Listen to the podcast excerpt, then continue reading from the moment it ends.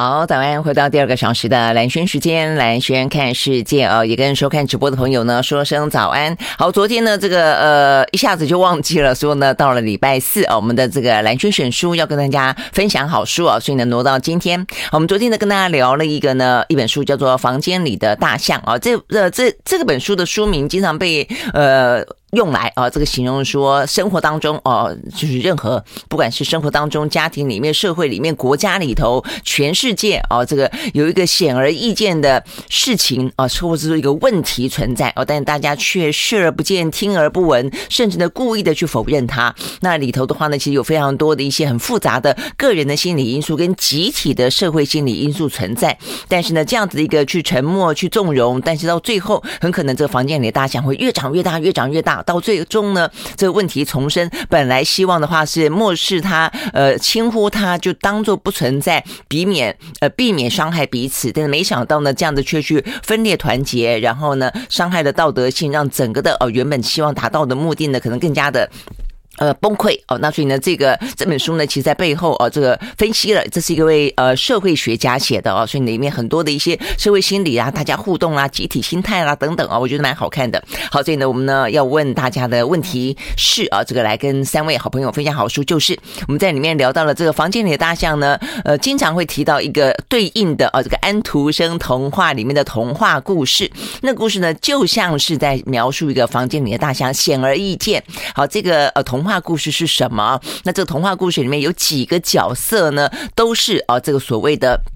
呃，日常生活当中的沉默串谋者啊，哪些角色是关键的？在串谋的过程当中，让这个沉默巨大的沉默呢，很难的被打破。不管是像是纳粹时期的大屠杀，不管是呃这些欧美国家经常出现的家庭当中的丑闻性侵等等。好，所以呢，欢迎呢这个听众朋友呢，呃，在我们的蓝轩时间粉丝页里面呢，按个赞，然后呢，哦，按下追踪，然后呢，就在我们的正文呃证书的贴文。底下呢回答问题，好，所以呢就会有三位好朋友呢抽签得到这个好书。OK，好，所以呢这是呢在昨天没有完成的应该完成的事情，就是兰萱选书啊，我们丽琴的呃这个跟大家分享的好事情。好，那接下来的话呢就今天出门了啊，这个今天出门的话呢是连续假期前的最后一天上班日啊，所以呢稍微的要注意一下呢未来这几天的天气发展。今天的呃这个东呃就是等于北北部地区了啊，这个早上。白天，呃，东北季风减弱，还蛮舒服的，而甚至呢会有点微热。但是到下午开始的话呢，锋面会通过，东北季风呢会增强。好，所以呢，从下午开始一连串的就会呢，在未来四五天里面都会是呢这个阴雨绵绵啊。那甚至呢温度会下降，呃，下降到礼拜六跟礼拜天的时候呢，这个礼拜六是二十四到二十八度左右，礼拜天的话呢会掉到大概二十度上下哦。说低温的话呢，甚至会到十七度。好，那但是呃，除了这个样子啊，就说。呃，降雨，然后包括了像是梅雨季哦开展开之外，呃，另外的话呢，到了礼拜一、礼拜二的话，南方的云系往上走哦，所以目前的话呢，先前都讲到说这个湿湿凉凉在北部地区可能会到礼拜一、礼拜二左右，现在不止哦，会到下个礼拜四左右。好，所以呢，这个是北部地区的朋友啊，呃，可能要心理准备，从今天下午开始变天之后呢，就一路走走走走走，走到了下个礼拜四哦，那当中的话呢，连续假期的呃六日一。哦，甚至会越来越冷，越来越凉。好，那但是呢，另外北呃南部朋友的话呢，就有呃不不同的啊变化了啊。比方说在这几天，这几天大概来说的话呢，都是属于东北季风增强的关系，所以中南部大致来说的话，都是维持呢晴朗多云的天气状况，云呃变化并不大，只是云量会增多一点而已。那但是也还是热，所以会是觉得闷热。哦，但是呢，一直到了。礼拜天的时候，礼拜天的时候，呃，这个开始，呃，这个等于是北部掉到大概二十度左右的低温的时候，南部地区的话呢，高温也会开始变得比较凉，大概是三十度以下，不三十度以下，坦白讲还是蛮热的了哈，三十度以下，但是也偏凉。那重点在于它也不会怎么下雨，要一直到呢南方云系北移，也就是下个礼拜一二开始那一波的啊，不是属于东北季风的，是属于南方云系那一块，也才会让全台湾包括南部地区的话呢，都会开始呢，呃，出现呢湿。湿凉凉的天气状况，好，所以呢，这个部分呢。就是呃提醒大家哦，大概来说的话，接下来的天气变化，那就今天来看的话呢，呃，其实上半天全台湾应该都是晴朗炎热的天气状况，但下半天开始，呃，这个北部跟东半部的朋友呢，稍微要注意啊，开始天气的慢慢慢慢的转变了，雨是先从呢北部跟东北部开始下起，然后花东地区的话是未来这一两天陆陆续续下过去啊。好，大概来说是这个样子。好，所以呢，呃，天气哦有变化，这个如果要出门的话呢，稍微的规划。一下，不过当然呢，出门的话呢，这一次现在这段时间也要注意的不只是天气了，还包括疫情。好，疫情的话呢，呃，目前看起来对台湾来说，当然就是进入到呃即将要迈入啊这个高峰了啊。目前的政府的呃做法虽然啊，这个陈时中说我们绝对不是弃守，不坦白说真的叫放手了啊，放手只是说呢放的。慢一点，这个慢的话，其实最主要是我们的戴口罩了。我们戴口罩呢，千万不要放啊！我想这个部分的话呢，对于我们慢慢慢慢的呃这个经历呃这一场呢跟病毒共存的过渡，其实非常重要的啊。戴口罩，勤洗手，然后呢，真的是蛮多的这个公卫专家都说，就是尽可能想到就是漱口啊，就是说尤其你一天在外面或者到了一个呃比较人潮拥挤的地方，担心啊可能病毒比较多的时候呢，因为先它都比较容易，尤其吃饭的时候啊，它从呼吸。倒进去，从喉咙进去，所以先漱漱口，呃，会比较好一点啊。那漱口的话，就是它残余在喉咙上面啊，其实还有还是有机会啊，把它给吐出去的。好，那这个部分的话呢，讲到就是现在的呃这个染疫人数在台湾昨天正式破万。那今天全球呢，因为我们昨天也讲到了啊，这个呃包括谭德赛哦，他也担心说现在通报的人呢，其实是呃越来越少，他担心就这个统计数字来做分析哦，就公共卫生来说的话呢，会是。一个隐忧了啊，但是呢，事实上全世界确实，呃，一方面是因为民众不见得会通报了，我就是尤其在欧美国家，那一个就是政府他也不见得会在对外通报了，因为他的通报目的过去呢是要提醒，是要疫调，那现在的话呢，几乎都已经像美国已经百分分之五十八哦都染疫了，所以对对他们来说，其实通报的必要性也不大了。那今天最新消息是，连欧盟欧盟的话呢，他们昨天对外啊也是有个报告，就像是呃美国的前天的报告一样，这个欧盟的。的报告啊，是执委会的正式报告。他们估计大概呃，欧盟有百分之七十七的人口已经染疫过了。那所以呢，随着欧盟逐渐走出紧急阶段，他们已经说不需要再大规模的通报确诊的病例。好，所以呢，等于是接下来我不晓得我们每天啊看这个数字，他们会不会从此就不通报，还是说呢？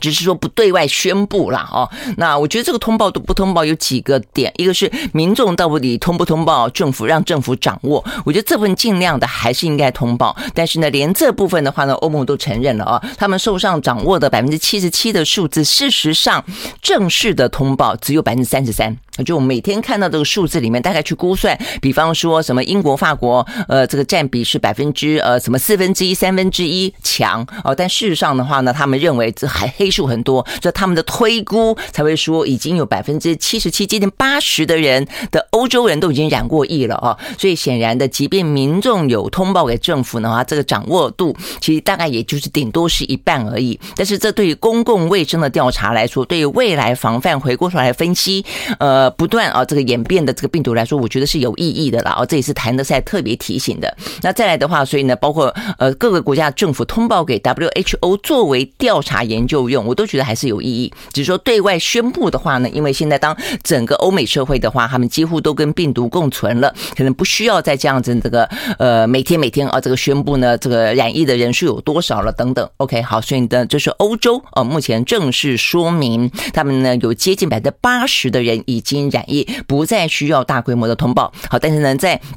这个话讲出来啊，这个之前今天我们看到的相关的数字啊，如果有通报，通报算是确实，所谓的确实就是有通报了哦。那假设你自己七折八扣再乘上一倍啊，假设就欧洲的例子来看，总而言之，呃，就今天来看的话呢，有十一个国家呢是属于破万的。我们很简单的讲，因为中间的话呢，第十一个国家呢就是台湾，好，所以台湾现在已经在全球慢慢的呢，呃，疫情走缓或者通报也啊越来越少了，但是呢，台湾却开始啊这个列入了啊这个。已经越来越少的破万的国家呃之列了，好，所以呢，这个大致哦，这这些破万的国家，德国、法国、意大利，然后呃，这个是芬兰啊，这个在今天是这样子，然后的话，美国、巴西、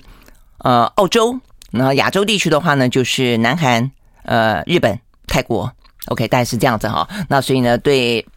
接下来就台湾了，OK，所以呢，台湾呢，呃，在这个过程当中，大家就要做好心理准备。好，那就第一天来看的话呢，最主要是，呃，先前是三加四啊，这个真的是大乱啊，这个基层的系统，然后呃，这个行政人员，然后居家隔离的人在等待，呃，这个隔离的通知也好，解隔离的通知也好，然后呢，通常解隔离就三加四，如果是第四天的话，那么你是阴性，照理说呢，就应该要送哦，送来呢，呃，这个快筛剂。那现在的话呢。不但是快筛剂，呃，这个昨天很多都送不到。那现在的话呢，快筛剂本来是说三加四里面的四天是要每天筛，现在政府又说不用每天筛了啦，大概就是两天筛一次啊。所以呢，政府会送大概总共本来说送五剂，现在是说大概送三剂哦。那但总而言之，很多人根本没没收到，那所以没收到的话呢，也就是延迟解隔离啊。所以这个部分的话呢，一团乱，呃，真的是一团乱了啊。所以呢，希望能够尽快的啊让。整个事情呢，呃，我想大家当然需要熟悉。我觉得政府在宣布的时候，我们讲过，就是不要那么仓促哦。就你今天说明天就做，那底下的人根本来来不及啊。我们很多事情也都跟政府提醒了，提醒了你也没说马上做啊啊。比方说，在今天我看到一个非常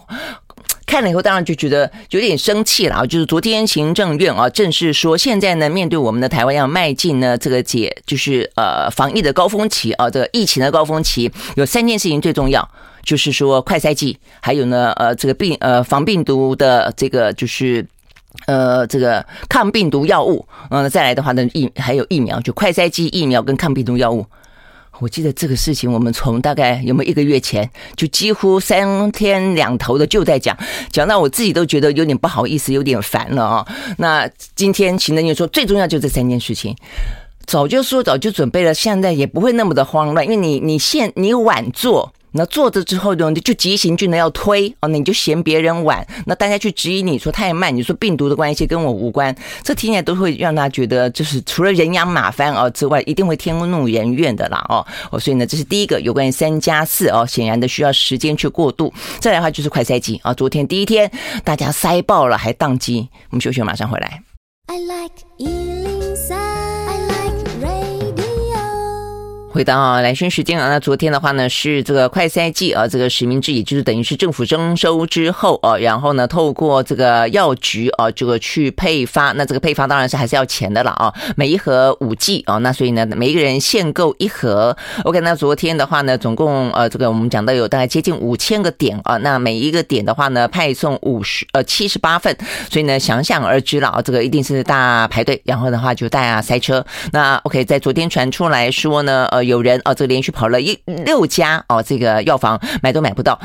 哎，我是根本连，当然就很多人在工作了哦，所以呢，连想到说要去排都不敢想啊，因为你只有中午的时间，然后排一排，都排半天又排不到的话，那干脆不要排。那确实是这个样子。不过也有朋友啊，在高雄，呃，显然的啊，这个部分跟疫情有关哦，所以我也觉得这个对于政府来说，你的嗯快筛剂的分配是不是也应该跟疫情来呃依照这个疫情的呃热区哦，或者说呢比较频繁的地区会有不同的一些派送啊，因为现在急急需要的应该可能就是呃居家隔离的，或者说呢呃这些染疫的几率比较高的地方嘛啊，像高雄的话呢，我朋友说他大概排不到二十分钟就买到了哦，但是呢在北部地区双北哦，尤其目前的话呢，每一天每一天呢呃这个嗯都是加起来都是五六千起跳的哦，这个占我们的染疫昨天呢是一万一千多哦，这个占我们的染疫里头本土的啦哦，那大概几乎是这个六七成之强哦，那我想这个部分的话呢呃就。是快筛剂买不到，那大家去抢它，呃，这个都是事前可以呃知道跟预防的哦。但是我们在配送的话呢，就是大家都一样啊，这个不管是天天边海角哦，这个山上哦都一样。我想这个部分。除非说你已经充足到是要备用，那我想大家都应该要备用啊。但是如果说现在眼前的话呢，比较是救急哦的部分，第一次开始呢去排队，第一波的话呢，其实应该是要让需要的人啊，或者有这个比较高风险的人呢，应该是比较容易拿到。我觉得这才是一个比较精准的政策吧。那接下来的话呢，呃，这货源越来越多的时候呢，那那就大家开始去备妥，呃，应该这样的会好一些了哦。但总之呢，现在目前看起来大乱。那再来，我们刚刚讲到说呢，连呃这个欧美国。家呢，在谈到有关于他们染疫的呃人数的时候，都已经承认说，哦，这个这些通报上面来说有非常多的黑数啊。那这个黑数其实坦白讲还蛮惊人的，像欧洲，呃，说他们的统计只有百分之三十三，结果呢，他们认为推估有百分之七十七。好，所以回过头来看台湾现在啊，台湾现在的话，未来我们会有会不会有那么多的黑数？那如果有的话，我觉得这也是一个大家可能在面对这一波疫情当中啊，这个心里头要有这个准备的，就通报的一件事情。我们每天看，现在已经破万了，我相信接下来每一天就是一万、一万、几万、几万啊，接下来可能就是呃。破十万，其实呢，不管是陈时中、柯文哲都有这样子预估过哦，可能会有这样的高峰，但他可能的黑数会来得更多哦。那所以呢，对自己来说的话呢，提高警觉的必要性也就来得更高了啦哦。那呃，这个一个是确诊的黑数，但如果说是成年人没有慢性病啊，不是长者，不是没打疫苗的孩童，可能呢。还不用太担心哦，但现在担心的是呢，像昨天传出来说会不会有死亡黑数啊？因为有一位呢接接龙的染疫的妇人哦，这个在六十几岁哦，那他就是突然之间在家死亡了。那后来才知道说是因为哦这个新冠肺炎死亡，那他也是连续跑了两家都不收哦，都说啊你没有到到那么严重哦，明明是看起来是确诊了，所以就跟先前的两岁孩童是一样啊。所以我想这个部分的话呢，也就是在这个过程当中，真的大家的。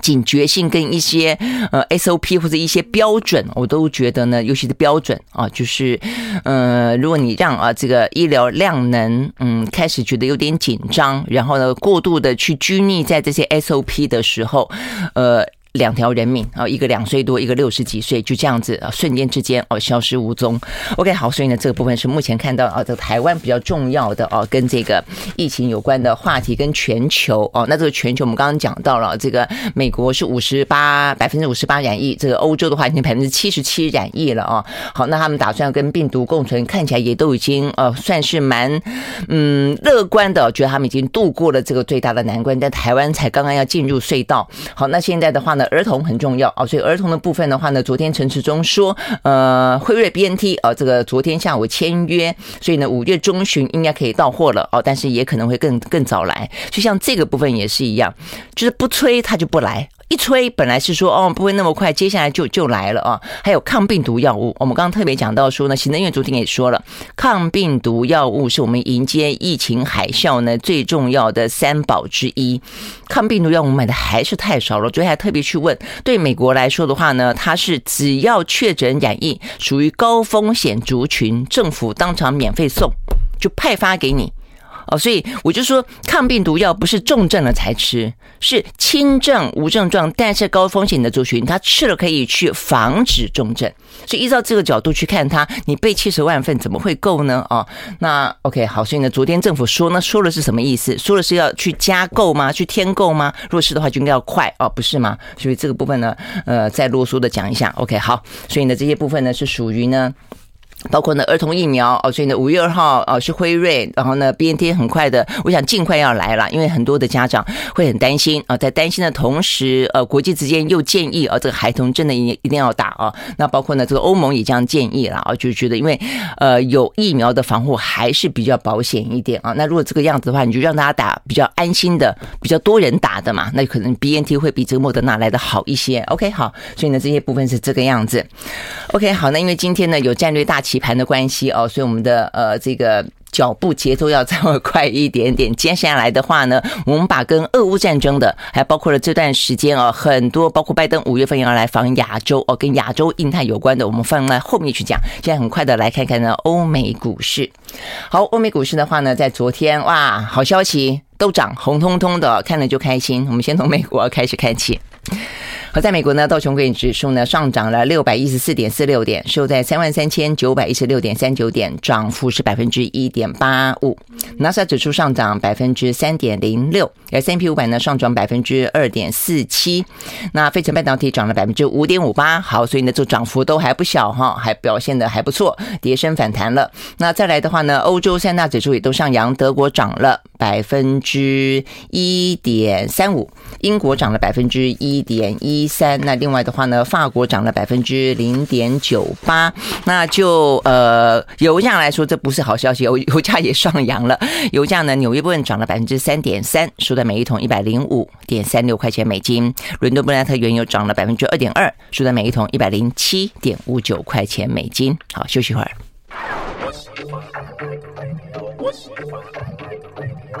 好，回到蓝轩时间啊，那我们来继续来看看这个欧美股市啊。不过呢，如果收看直播的朋友呢，会看到呢，在我们现场的话，待会呢，这个战战略大棋盘，我们的来宾呢已经抵达现场了啊。那他是在台湾呢研究呢相关的一些战略啊，非常非常资深啊，非常的权威的教授啊。他是呢淡江大学现在了啊，他过去是战略所的所长，现在的话呢是外交与国际关系学系的荣誉教授啊。这个戴万青教授，我们先跟呃这个戴教授跟呃听众朋友跟观众朋友打声招呼。老师早，这个兰萱早，这个各位听众朋友好。嗯，OK，好，那我们待会呢就来聊聊呃，俄乌最新的状况啊，包括呢这个联合国的秘书长啊访基辅的时候，突然之间碰到轰炸啊，所以呢他第一次感觉到战争这么的近啊。那再来的话呢，包括呢拜登五月份他就要到亚洲来，其实呢亚洲啊这个接下来很快的啊这个俄乌的重点又转回到了这个呃美中之间啊，所以呢我们待会都会来聊。那但是刚才讲到这个欧美股市了啊，所以这个欧美股市。我们稍微讲几个重点，呃，在昨天的话看起来。呃，叠升反弹这是一个嘛？呃，包括了这个整个市场上面一样的是俄乌的气氛、地缘政治，包括通膨，包括呢疫情。所以呢，呃，这几朵乌云没有走的话，其实整个的呃股市来说的话呢，压力都还是非常大哦。但是昨天的话呢，因为美国的股市当中啊，它的财报啊表现了好几个大的公司呢表现亮眼哦，所以呢带动了整个股市的上扬。比方说 Meta 啊，Meta 就是这个现在脸书的母公司，它的股价哇大涨了 百分之十七点五九哇，这涨幅真的是很大哦。那它创下二零一三年以来单日最大的涨幅。那最主要是因为他们的财报啊，让人家喜出望外。它是呃营收增幅创上市以来，呃哦，它的营收是创十年以来新低。但是呢，获利哇，确实新确实很高哦，这个远远超过于华尔街的预期啊。每一日的活跃的用户数也回升，这跟先前会呃这个脸书哦所遭遇到的很多的一些丑闻啦，或者大家觉得说它这个商业利益远远挂高于哦它的本身平台的该要有的一些呃道德性啊，这些都是有关的啊。但是它现在呢，因此呢改头换面啊，也换了名称啊，所以现在呢看起来有效哦，所以呢元宇宙的话题也被带热了嘛。哦，那所以呢，整个的活跃的用户数也回升了。OK，好，所以 Meta 昨天表现很好哦，所以带动了整个科技类股呢，昨天都是上扬的。那再来的话呢，Twitter，Twitter 的话呢，先前是因为马斯克啊，这个要入主 Twitter 的话题已经连涨了好几天了。那他昨天。公布了他们今年第一季的财报啊，呃，看起来呢，广告的业务是有放缓了啦哦，但是呢，获利还是有，而且接下来的话呢，呃，未来呃是不是会呃有很不一样的啊这个表现？所以它的股价也是上涨的。那再来高通哦，高通也大涨，高通涨了百分之九点六九哦，所以这部分的话呢，就是费半了，就是半导体产业呢看起来也是一片荣景啊。好，所以呢这几个啊，包括呢另外是速食业，我们刚刚讲的是几个比较不同的产业别嘛啊。一个是高科技，一个是半导体。那现在的话呢，速食龙头麦当劳啊也表现不错，涨了百分之二点八五哦。那 OK，它的整个国际销售啊，跟这个美国自己本土的销售都不错啦。因为它的外送，坦白讲，在呃宅在家的疫情期间，还真的蛮方便的啊。所以呢，即便呢这个物价成本都有稍微调涨，但是表现还不错。好，那另外的话呢，就整个比较大局的角度来看的话呢，美国啦，美国的这个 GDP 整个的。哦表现其实像财报，呃，表现有好有坏，个别的公司啊，美国这家大公司哦，如果从这个概念去看它的话，它的第一季表现蛮惨的。好，它呢昨天公布了第一季的 GDP 啊，这个年增率是负的百分之一点四，负的哦。它去年四月的话，还有呃，去年第四季还有百分之六点九哦，所以呢，今年的话，它要实现整年大概预估是百分之三点多到四吧。呃，这显然的还蛮拼的哈。OK，好，所以呢，这些部分的话呢，就是。呃，跟啊这个欧美股市有关的一个话题，那当然中间有个话题会跟我们接下来要聊的啊这个俄乌有关，那就是呢，目前俄乌的情势呢，似乎呢就这个战争的角度来看，越来越趋向于长期化跟常态化哦。所以呢，目前来看的话呢，呃，欧洲哦这个国家也看起来已经做好了十足的心理准备，呃，若不反制的话，可能很可能呢，这接下来路也很难走啊。那实际上乌。俄罗斯也是哦，所以他现在已经断断气了。那断气的话呢，呃，就是波兰跟保加利亚。那但是接下来的话呢，德国也因为这样子的关系哦，他终于在昨天说，他再也不去阻挠大家对于俄罗斯哦这个天然气禁运这件事情了。所以看起来他也做好了心理准备了。OK，他也打算呢，呃，要对啊这个。波兰跟这个保加利亚伸出援手啊，就要帮他们供应更多的天然气。好，所以呢，这些事情到底该怎么去看它？代表的是俄乌这场战争啊，会怎么样的继续走下去？好，所以我们接下来呢，就来呃跟啊这个戴万青教授来好好的聊一聊啊。好，所以我们先就这个这个部分，这是一个今天的比较这两天比较新的消息发展嘛啊。所以这个代表的是接下来的能源价格。呃，已经涨了很多了哈，嗯，但是现在就是德国这边呢，他们大概这样子，嗯，一定要在这个俄罗斯的这个收入方面哈，这个加以这个这个打击。那俄罗斯也是这个为为什么会加速了这个人家停止供应呢？就是有些国家就是不愿意用卢布来支付嘛，啊，所以到目前为止来讲呢。国际上的看法是说，俄罗斯的这个财政的官员呢，嗯，表现的是比军方呢要来的好的啊，因为啊这样子，呃，因为一开始的时候，他们就是第一个呢，这个股市股市停止买卖嘛，对，哦，还有一些外资的东西不让你卖嘛，嗯，然后接着就是就是能源呢必须要用卢布支付嘛，对，啊对，那这样，所以这个卢布本来于是保护他们的一些资产跟他们目前的经济，这卢布本来跌到大概一百五十换一美金嘛，嗯，现在回到七十几块啊。哦，所以这有到原来的水准吗？还没有。呃，原来这个在二零一四以后，就差不多就是八十块左右了。哦，这样子。但是呢，如果我们回头过来看呢，十五年以前的话，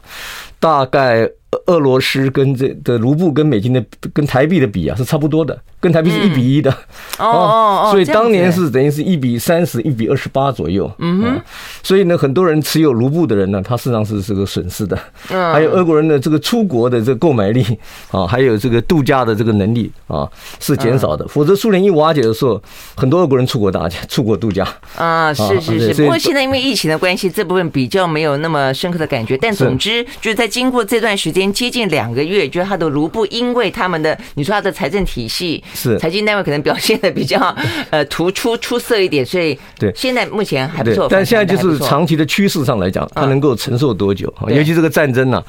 这个打的已经是出乎呢这个大家的意料，也出乎普丁哈这个本人的这个预料。对，本来他可能想就是打一个礼拜，对啊，对，然后他部队也没有这个部署好的，他就。呃，发动了这个这个这个这个这个攻势，那目前看起来呢，他这个乌东的这个战事呢，也没有像他想象的这么样的这个顺利啊。连马利波这个遭到这么多这个密集的这个轰炸以后呢，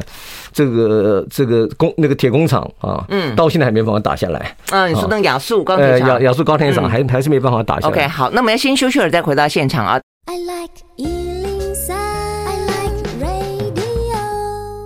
到蓝轩时间啊，跟继续现场邀请到的这个是淡江大学啊，这个外交暨国际啊这个学系的荣誉教授戴万青教授来谈有关于目前俄乌啊这个最新的状况。所以，我们刚才呢在呃广告的直播子里面聊到，就事实上大家关注到的是乌克兰啊这个大批的难民呢，造成这个可能接下来未来的一个难民问题，还有呢，如果说俄乌战争继续下去的话呢，乌克兰的重建问题。但是老师特别提醒的是，俄罗斯自己本身啊。他也出现了相当大的哦，这个流亡潮，他们呢是自愿的，用他们的脚啊，等于是对普丁投票。他们的很多的年轻人，高科技产业的年轻人呢，选择出走，对不对？出走到很多的其他国家去，周边的这些国家呢，代表的是他们对于呃战争啊反战的一个态度。那这对于整个俄罗斯的国力的影响会是很大的嘛？对不对？所以这个战争其实上是暴露了一些呢，我们一般平常比较不熟悉的俄罗斯内部，在苏联瓦解以后。三十年的发展，嗯嗯嗯，三十年前我们可以知道，这个苏联红军的战斗力是非常的这个强的，但是隔了三十年之后啊，这个军队的士气、军队的纪律。这好，这个都出现了这个大家预料不到的一些情况。显然，它叫做军事强国，但事实上目前看起来，其实就一开始的战略部署跟现在目前的呃这个军力调度等等，跟它的战力其实都不如预期嘛，是不是？呃，他也就是呃低估了，就是过去从二零一四年啊，这个俄罗斯这个并了这个克里米亚以后之后啊，西方国家给了乌克兰的军事训练啊，还有一些呢新武器的这种概念啊，包括这个呃三。度空间作战的这些训练啊，嗯，这些可能都是这个俄罗斯自己本身原先没有料到的哈。或者是说，因为他现在不是俄罗斯对乌克兰，是俄罗斯对乌克兰背后的四十几个国家，所以所以现在我们看到，大也没用。今天这个俄罗斯不是当年的苏联，当年的苏联有是个三亿接近三亿的人口啊，跟美国这个旗鼓这个相当的啊。然后他在太空上，我们第一个呢，这个国际太空站啊，就是这这个太空站。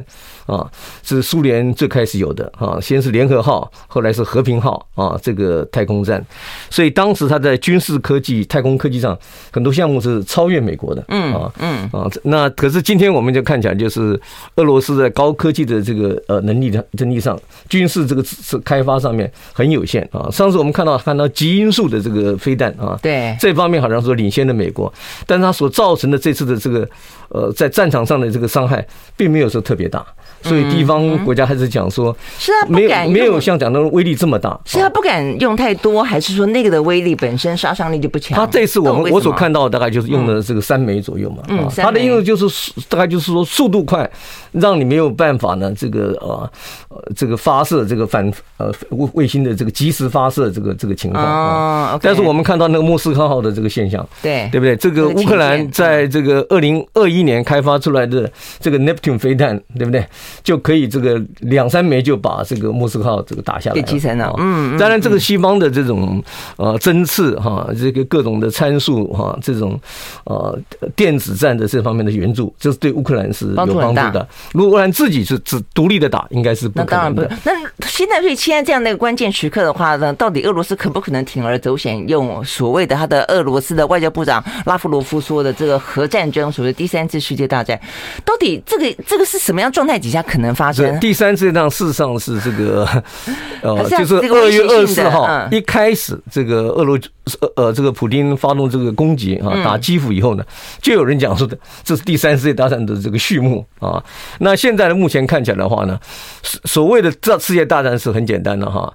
就是说如果俄罗斯只有你一个人要面对这个西方很多的国家的话，这不是世界大战。啊，这是区域大战啊，嗯，这是州的大战，世界大战你一定要跨州嘛，对，这个战火一定要到别的地方去嘛，嗯，那现在就是说，北京有没有意思跟你俄罗斯这样子弄，对不对？北京是要重视这个这个经济的这个这个发展啊，还有这个内部的这个稳定的这个权力的分配啊，这个时候他愿不愿意这个动进去？嗯，假如没有的话，只是俄罗斯一个人面对西方的话，这个谈不上是世界大战。那会不会俄罗斯会再去打其他？比较类似重新的。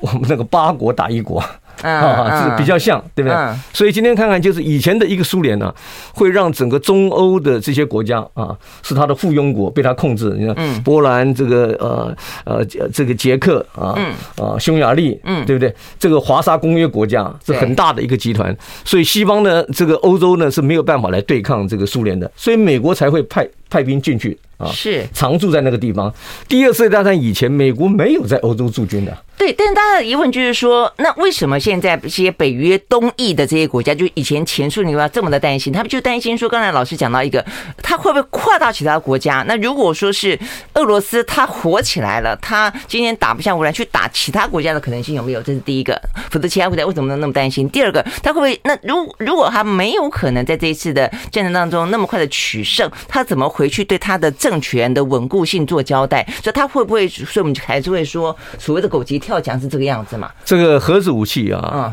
这个随便使用的话啊，这个是人类的公敌了啊！因为呢，这个最早开始威胁使用核子武器的实际上是美国啊，因为这个打了这个长崎跟广岛之后啊，这个美国是当时世界上唯一拥有这个原子武器的国家，所以在这个干。艾森豪啊，当选总统的时候，这个杜勒斯国务卿呢写的 Massive Retaliation Doctrine 啊，强拒报复策略，就是说我们的传统兵力啊，并没有维持这么多，可是哪一个国家哪个地点啊爆发战争，我们就可以动用核子武器。嗯，可是等到苏联开始有核子武器以后。啊，美国就修改了，所以到甘甘乃迪总统时就改成弹性反应。啊，就是看看情况，不不绝对不是用这个核子武器来吓阻那个呃呃传统武器的这个使用。所以今天为止呢，我们可以看到呢，没有再有这个动用核子武器的情况，而且你一旦用了战术小当量的核子武器以后呢，你不知道会不会提升。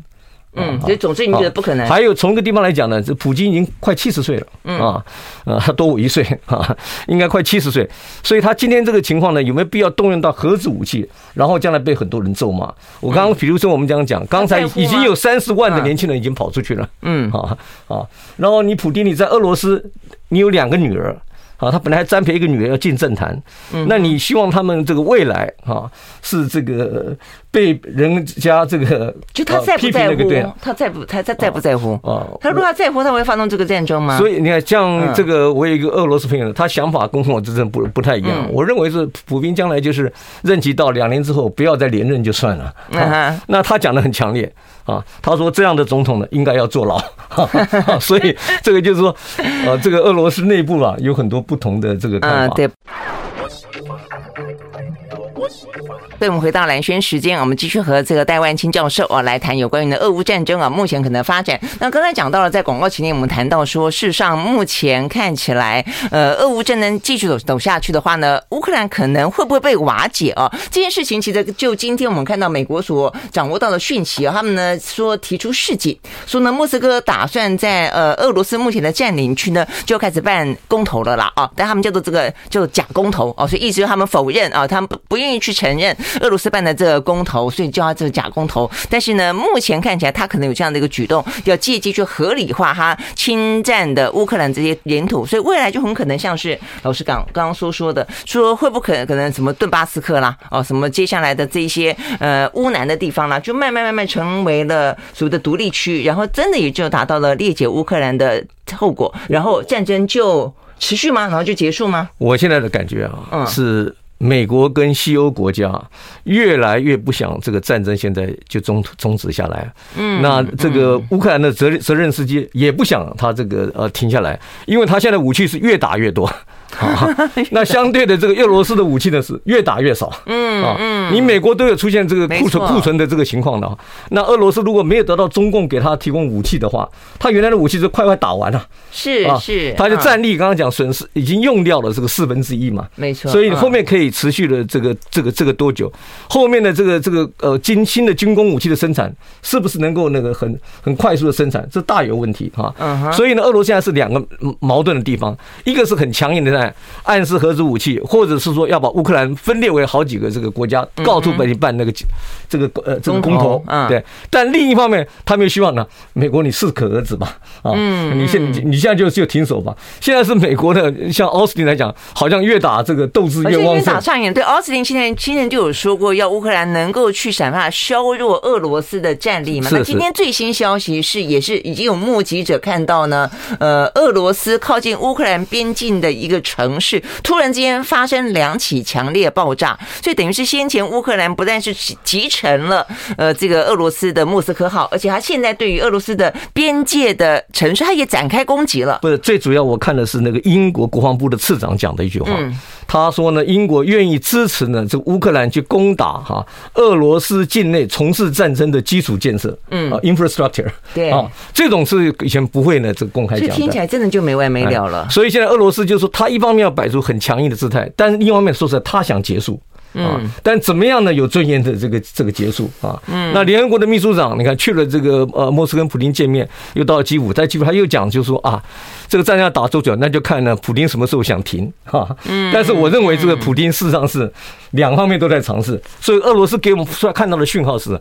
mixed signals。啊，是是是是是交错的啊，是这里有强硬的部分，也有这想退让的部分。没错没错。那现在看看起来，呃，双方对于乌克兰跟乌呃跟俄罗斯来说，都会伤了里子，不止面子，因为两边现在都是为了面子而战嘛，就是继续打下去，然后各自要对对自己的国内做交代。但现在显然的，俄罗斯在经济上面会受到相当大的重创，就是俄罗斯跟乌克兰两个都不是赢家。对啊，没错。但是呢，赢家的是谁呢？哈，海峡两岸可能是赢家啊！到目前为止，我看我的感觉是，所以我们就要看看这个亚洲，我们到底是不是赢家啊？这个拜登在五月份说要来呃这个亚洲嘛，哈，我相信也是因为俄乌的情势的后，就是呃等于是俄乌的情势已经团结了呃当初美国想要去团结的欧盟，他团结不了，现在突然之间呢，呃，普丁的最大的功劳就是他让 这个北约啊这个看起来重新团结起来，而且跟美国之间的关系变得紧密，所以我同样的我觉得啦啊，这个拜登显然他也。也希望亚太地区是不是也可以这个样子？所以先前亚太地区大家也有一点点。立场也有点分歧嘛，啊，你说日本可能好一点点，但是像南韩先前的话，像文在寅就很挺，就是比较挺中国啦，比较反反美嘛。但现在新的啊，这个呃尹锡悦看起来显然的就反过来了，比较亲美啊，比较反中。那所以他这次来第一站就要走韩国，那再去走日本，参加这个呃美日印澳啊，这个所谓的跨的这样的一个呃安全协议。所以这个行动到底啊，老师怎么分析？再一个就是说，我们今天还有一个话题在讲到说，美国的这些国会议员质问美国政府说，那台湾呢？你们为什么呃，就是台湾的放在哪里呢？因为有另外一个叫做经济连线的啊，没有把台湾放进去。亚太经济，对不对？OK，好，所以这个状况到底如何？呃，就这这个就是说，在美国来讲的话，现在的头号的这个呃假想敌实际上是中国大陆。嗯，所以这个乌克兰战争开始爆发的时候呢，美国就已经讲了。俄罗斯就算对乌克兰啊这个占领或怎么样子，不影响到啊这个美国的这个假想敌的排列顺序。嗯，那中共还是这个这个这是个第一位。那现在来讲，这个韩国啊，这次新的总统这个上来，但是这个选举是非常这个竞争的啊，所以呢，这个呃不这个。呃呃，这个美国拜登总统现在去访问，这是有必要的啊。那日本是一向就是很跟美国是融在一起的嘛，所以每个日本首相从安倍到岸田一当选以后就马上跑到华盛顿了，是啊，去见美国总统。月份不是才试训过吗？所以美国不急，所以这这是目标放在韩国，先把韩国情况稳住下来。而且最近北韩有一些呃飞弹的发展一些事情，对不对？所以他应该到那那那那个地方去。那另外嘛，就是我们看到这个亚洲国家这个呃呃这个印尼的态度，对不对？印尼这个哎，东协他这个 G 团体要要要开会，对不对？对。那他想邀请普京，他也想邀请泽连斯基，所以他等于是呃很有很有特色啊，就等于说美国在比较是两边对对对对，因为东协你像你像缅甸这些国家也在东协里头，对，你像柬埔寨也在里头。啊，还有泰国现在是军人政府，嗯，这些都不会完全跟美国这个站在一起，没错，他们有他们自己的这个这个盘算，所以美国在这个呃呃这个东亚啊，这个最大的盟友还就是日本嘛，啊，但日本这个国家来讲呢，这次的这个俄乌的这个战争呢，呃，事实上呢是让日本的国防经费，嗯，就会提高到这个。往这个目标呢，就是个 GDP 的百分之二，就是二点五来前进啊，这是非常高的。所以这是普京呢就帮助德国，德国呢本来是这个军事规模维持的非常小的啊，现在呢要提高到 GDP 的这百分之二，所以美国将来在欧洲的负担就减少了。事实上，这次这次就是帮助美国呢从欧洲一些力量呢抽出来。啊，帮助美国抽出来，嗯，然后美国呢自己在这个远东地区呢，它就是要要加码，包括经济上的这个加码，因为呢现在美美国很多人在分析嘛，中共对这个东南亚的这个经济的情势，它是很有规划、有步骤的，美国是没有的，嗯，所以从这个希拉里当年讲说，re-repivoting to Asia，嗯，这个要重返亚太，事实上呢讲得多。做的少，对台湾呢，你也看到啊，我们这个这个美美美牛买了以后，现在美猪也进来了，嗯，但是呢，你该有的这个双边经贸协定呢不做，对。对不对？而且现在是说实在，现在是台湾是一个最好的一个机会，照理讲，因为在美国特别贸易谈判代表是戴奇呀，嗯，是我们台湾人啊。啊，所以呢，这个是，呃，陈医生说，拜登政府他重用了很多台湾人在里头。对，但是我们刚刚讲到有关于呢这个亚太的经济的连线没有台湾在内，怎么回事？我看今天布林肯还被迫出来解释说啊，我们很宽容的，我们我们不会忘记台湾的。是，所以我他就说讲的多，做的少。所以我们其实最大的目标是要跟美国建立呢自由贸易区协定嘛。嗯，我们台湾以前的自由贸易协定很多都是跟那个，你知道这个我们自己的邦交国啊，这些人手经济力不是很强的国家。出来，有一次我们在中国大陆跟这个中国大陆的这个外交官谈话，他讲了一次是说，你们台湾为什么可以跟这个纽西兰啊、跟新加坡有自由贸易协定？他说，因为这两个国家的经济力都不大，所以我们就没有强力反对。如果你们要跟德国这样的国家的话，我们就要反对啊。所以美国原来这些顾忌啊，是不是有大陆因素在里头？嗯，OK，好，我们时间到了，今天非常谢谢戴万清教授，谢谢，谢谢，OK，好，谢谢，拜拜。